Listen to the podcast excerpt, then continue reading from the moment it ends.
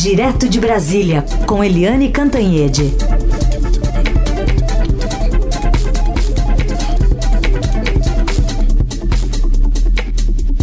Eliane de volta conosco, depois de ter participado da entrevista que a gente fez há pouco com o Guilherme Boulos. Eliane, bom dia de novo. Vou começar pra, pedindo para você analisar esses 30 e poucos minutos nossos de conversa com o Boulos. Oi, é, bom dia de novo, Heisen, e bom dia de novo, nossos ouvintes.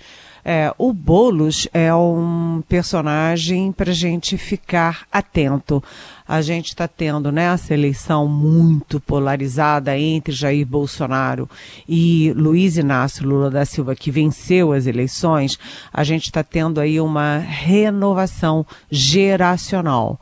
Então, você terá daqui para frente uma nova geração e aqueles velhos nomes que a gente se habituou ao longo de anos e décadas tendem a ficar para o passado. Eu cito particularmente o Ciro Gomes, por exemplo. Foi a última das quatro candidaturas dele. E o Boulos é um personagem paulista, aliás, paulistano, é, mas foi o mais votado no estado, no principal estado do país. Ele vem para Brasília obviamente com uma pretensão nacional, é, vai trabalhar com cidades, que é uma questão que atinge todos os estados, vai poder viajar, vai poder ser conhecido, vai, enfim, botar a cara para fora. Ele foi muito bem na entrevista, mostrou conhecimento de causa, né? Ele que há 20 anos largou a comodidade de bairro nobre para morar na periferia, conhece bem os problemas dos pobres das nossas grandes cidades, é, falou bastante de uma coisa que nós todos vimos, que é do aumento da população de rua, com famílias inteiras jogadas na rua. E ele vai ter uma visão muito voltada para o grande problema brasileiro, que é a questão da desigualdade e da miséria. Então, ele é bem-vindo, tá, traz uma lufada de novidades na política, com um novo foco, uma nova, nova cara, um novo discurso e um tema que é caro ao país inteiro e deveria ser caro a cada um de nós. Muito bem. Eliane, uh, falando de transição ainda, mas num outro aspecto, Queria que você destacasse essa preocupação do Tribunal de Contas da União, uh, que está apontando num relatório 29 áreas com risco de fraude e obras paradas. É grave, né, Helene? É grave e isso aí foi um pedido do Geraldo Alckmin, que é o coordenador da transição, é, o Alckmin pediu para o TCU uma avaliação, uma documentação dos últimos cinco anos. E o TCU, o Tribunal de Contas da União, a gente precisa dizer que é um órgão de excelência que tem excelentes quadros técnicos, que passam por concursos dificílimos, que tem, é, com, é, tem é, currículos muito densos, né? E o, eles fizeram um trabalho detalhado em várias áreas, as obras paradas, é, as obras que têm ali risco, é, risco primeiro de desvio de dinheiro, risco de não conclusão, risco de é, abandono e vários riscos é, com dinheiro público, que são obras que foram começadas e consumiram dinheiro público e não podem ficar paradas. Além disso, também é, o TCU tem avaliação em várias áreas. É, que são áreas chaves no país. Esse relatório do TCU que vai ser entregue hoje ao Alckmin pode ser a base do trabalho dos 31 grupos é, temáticos da transição né, é, um início de conversa e, inclusive, uma forma de confronto, de, de checagem dos dados que eles vão receber do governo Jair Bolsonaro. Né? Se o governo Bolsonaro tentar esconder, botar para debaixo do tapete a, realidade de muitas dessas áreas, você tem aí o Tribunal de Contas da União para botar o dedo na ferida. É importante esse trabalho, sim, e vai ser entregue pelo presidente do tribunal, o Bruno Dantas.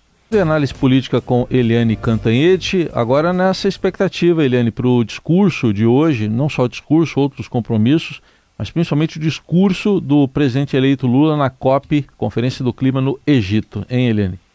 Pois é, o presidente eleito Luiz Inácio Lula da Silva é, vai fazer o primeiro discurso, né? Vai fazer o primeiro, não, o discurso dele na COP 27 ao meio-dia e 15 minutos do, de Brasília, horário de Brasília.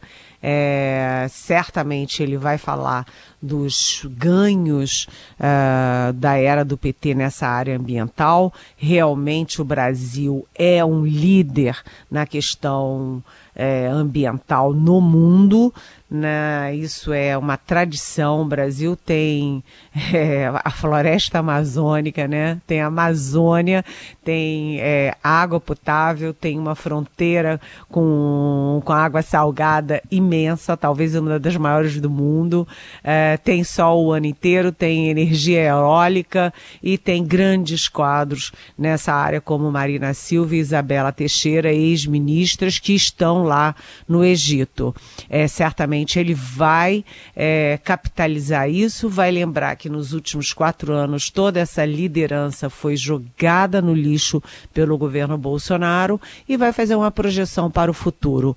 E o Lula não vai estar falando só para a bolha ambiental, ele vai estar falando para o mundo, para o mundo desenvolvido, para o mundo também não desenvolvido, que conta muito com a liderança do Brasil nessa área.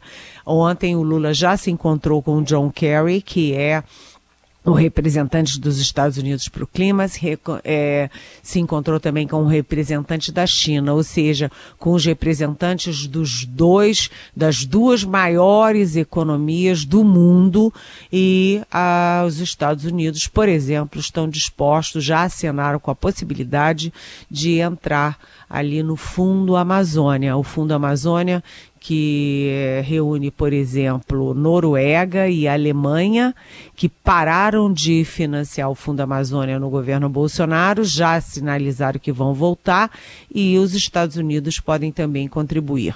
Então, Lula uh, do Egito para o mundo, mostrando uma nova performance do Brasil na questão ambiental, de volta ao passado, ao bom passado, também de, de é, chegando para o futuro nessa área e também a recolocação do Brasil no cenário internacional. Chega de ser párea internacional, um país é, tão importante é, como o Brasil. Chega, foram quatro anos de par internacional e isto está acabando a partir de hoje. Muito bem, está Eliane Cantanhede mais uma vez aqui com a gente nessa volta do, do feriado da proclamação da República. E amanhã tem mais de volta aqui ao Jornal Dourado. Obrigado, Eliane. Até amanhã. Até amanhã. Beijão.